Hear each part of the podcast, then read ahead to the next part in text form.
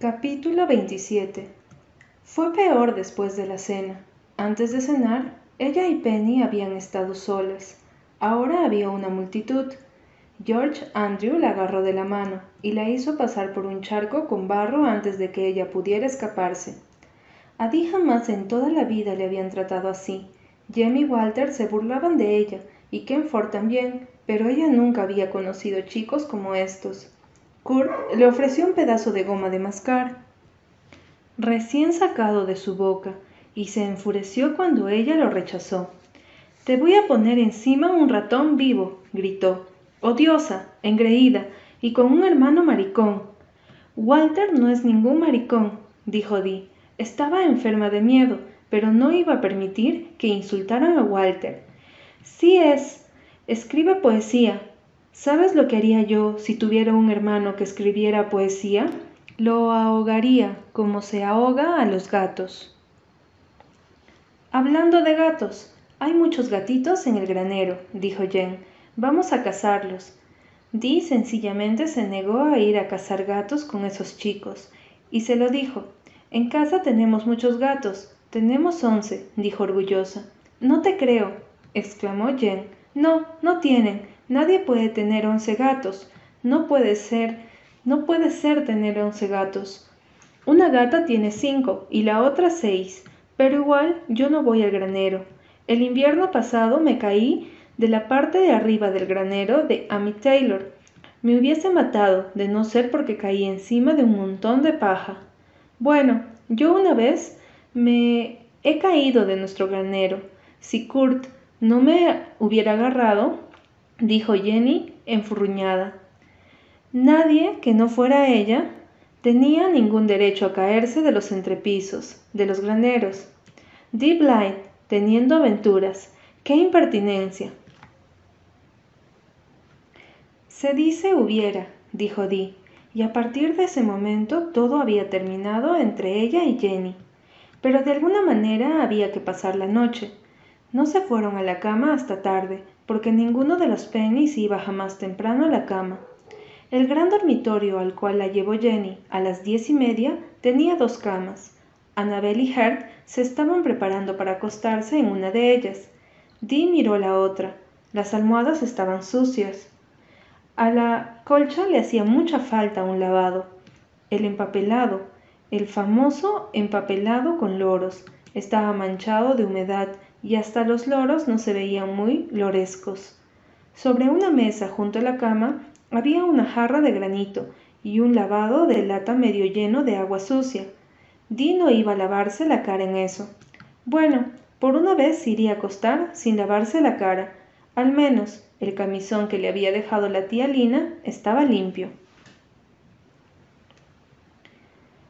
Cuando Di se levantó, después de decir sus oraciones, Jen rió. Ah, pero qué anticuada eres. Te veías tan ridícula diciendo tus oraciones. Yo no sabía que hay gente que sigue diciendo oraciones. Las oraciones no sirven de nada. ¿Para qué las dices? Tengo que salvar mi alma, dijo Dee citando a Susan. Yo no tengo alma, se burló Jenny. Tal vez no, pero yo sí tengo, dijo Dee, irguiéndose. Jenny la miró, pero el embrujo de los ojos de Jenny se había quebrado. Nunca más Dee sucumbiría a su magia. No eres la chica que pensé que eras, Diana Blythe, dijo Jenny con tristeza, como quien hubiera sido vilmente engañado. Antes de que Dee pudiera responder, George Andrew y Kurt interrumpieron en el dormitorio. George Andrew tenía puesto una máscara, una cosa espantosa con una nariz inmensa. Dee gritó. No grites así, que pareces un cerdo al que se está degollando, le ordenó George Andrew. Tienes que darnos el beso de las buenas noches. De lo contrario, te encerraremos en ese armario. Y está lleno de ratas, dijo Kurt. George Andrew avanzó hacia Dee, que volvió a gritar y retorció ante él. La máscara la paralizaba de terror. Sabía perfectamente bien que detrás de ella estaba George Andrew, y a él no le tenía miedo, pero se moriría si esa horrible máscara se acercaba a ella. Estaba segura. En el instante mismo en que parecía que la espantosa nariz iba a tocarle la cara, Dee empezó con un taburete cayó de espalda y pegó la cabeza contra el borde afilado de la cama de Annabel. Por un momento quedó aturdida y tendida en el suelo con los ojos cerrados. Se murió, se murió, gritó Kurt y se puso a llorar. Ah, ¿qué paliza te van a dar si la mataste, George Andrew? dijo Annabel. A lo mejor se hace la muerta, dijo Kurt. Ponle un gusano encima. Yo tengo unos en una lata. Si es mentira, con eso va a reaccionar. Dilo yo, pero estaba demasiado asustado para abrir los, ojos. Tal vez se fueran y la dejaran sola, si la creían muerta, pero si le ponían un gusano encima, Pínchenla con un alfiler. Si sangra, no está muerta, dijo Kurt. Un alfiler podría soportarlo, un gusano no. No está muerta, no puede estar muerta, susurró Jenny. La asustaron y le dio un ataque. Pero si recuperar el conocimiento va a gritar hasta levantar los techos y el tío Ben va a venir y nos va a matar a palos. No tendría que haberlo invitado a quedarse, miedosa de porquería. ¿Y no podríamos llevarla a la casa antes de que recupere el conocimiento? sugirió George Andrew. Ah, sí, la llevarán. No, es demasiado lejos, dijo Jenny. Es menos de medio kilómetro a campo traviesa. Si cada uno de nosotros la toma de un brazo o de una pierna, tú, Kurt, yo y Annabel, nadie que no fuera alguno de los Penny habría concebido semejante idea, ni la habría llevado a cabo pero ellos estaban acostumbrados a hacer cualquier cosa que se les metiera en la cabeza. Y ser matado a palos por el jefe de la familia era algo digno de ser evitado, en la medida de lo posible. Papá no era muy exigente con ellos hasta cierto punto, pero, pasado ese límite, buenas noches. Si recupera el conocimiento mientras la llevamos, la soltamos y corremos, dijo George Andrew, no habría ningún peligro de que Dee recuperara el conocimiento. Se estremeció de agradecimiento cuando se sintió levantada por los aires entre los cuatro. En puntillas bajaron las escaleras y salieron de la casa. Cruzaron el patio y el largo trebolar, los bosques, la colina. Dos veces tuvieron que dejarla en el suelo para descansar. Ahora estaban seguros de que estaba muerta, y lo único que querían era llevarla a la casa sin que nadie los viera. Si Jenny Penny rezó alguna vez en su vida, fue esa vez, pidiendo que no hubiera nadie levantado en el pueblo. Si podían llevarla a Deep Light a la casa, todos jurarían que a la hora de irse a acostar extrañaba tanto que insistió en irse a su casa. Lo que le sucedió después no era asunto de ellos. Di solo abrir los ojos una vez, mientras los otros urdían esto. El mundo dormido que la rodeaba le pareció muy extraño. Los abetos se veían oscuros y desconocidos. Las estrellas se reían de ella. No me gusta ese cielo tan grande, pero si puedo soportarlo un poquito más, estaré en casa. Si averiguan que no estoy muerta, me dejarán aquí, y sola, y en la oscuridad. Nunca llegaría a casa. Cuando los Penny hubieron dejado a Dee en la galería de Ingleside, salieron corriendo a todo lo que les daba las piernas. Dee no se atrevió a volver a la vida demasiado pronto, pero al fin se animó a abrir los ojos. Sí, estaba en casa. Parecía demasiado bueno para ser cierto. Se sentía una niña muy pero muy mala, pero estaba segurísima de que jamás volvería a portarse mal. Se incorporó y Cámaro subió delicadamente los escalones y se restregó contra ella, ronroneando. Ella lo abrazó contra su pecho. Qué lindo y cariñoso era. No creía que le fuera imposible entrar, porque sabía que Susan cerraba todas las puertas con llave cuando papá no estaba, y no se atrevía a despertar a Susan a esa hora, pero no le importaba. La noche de junio estaba bastante fresca, pero se acostaría en la hamaca y se acurrucaría junto a Cameron, sabiendo que, cerca de ella, del otro lado de esas puertas cerradas, estaban Susan, los chicos, Nan y su casa. Qué extraño era el mundo después de que oscureciera. Estaban todas las personas durmiendo en todo el mundo, y solo ella despierta. Las grandes rosas blancas del arbusto junto a los escalones parecían pequeñas caras humanas en las sombras. El olor a menta era como un amigo. Había algunas luciérnagas en el jardín.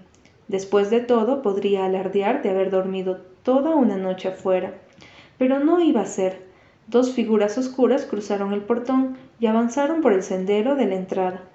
Gilbert fue por la parte de atrás para abrir la puerta de la cocina, pero Anne subió los escalones y se quedó atónita mirando a esa pobre criaturita sentada allí con el gato en el regazo. Mamá, ay mamá, estaba salvo en los brazos de mamá. Di, mi amor, ¿qué pasa? Ay mamá, me porté mal, pero estoy muy arrepentida, y tú tenías razón, y la abuelita era tan horrorosa, pero yo pensaba que ustedes no iban a volver hasta mañana. Papá recibió una llamada telefónica desde Longbridge. Tienen que operar a la señora de Parker mañana y el doctor Parker quiere que él esté aquí. Entonces tomamos el último tren y vinimos caminando desde la estación. Ahora cuéntame.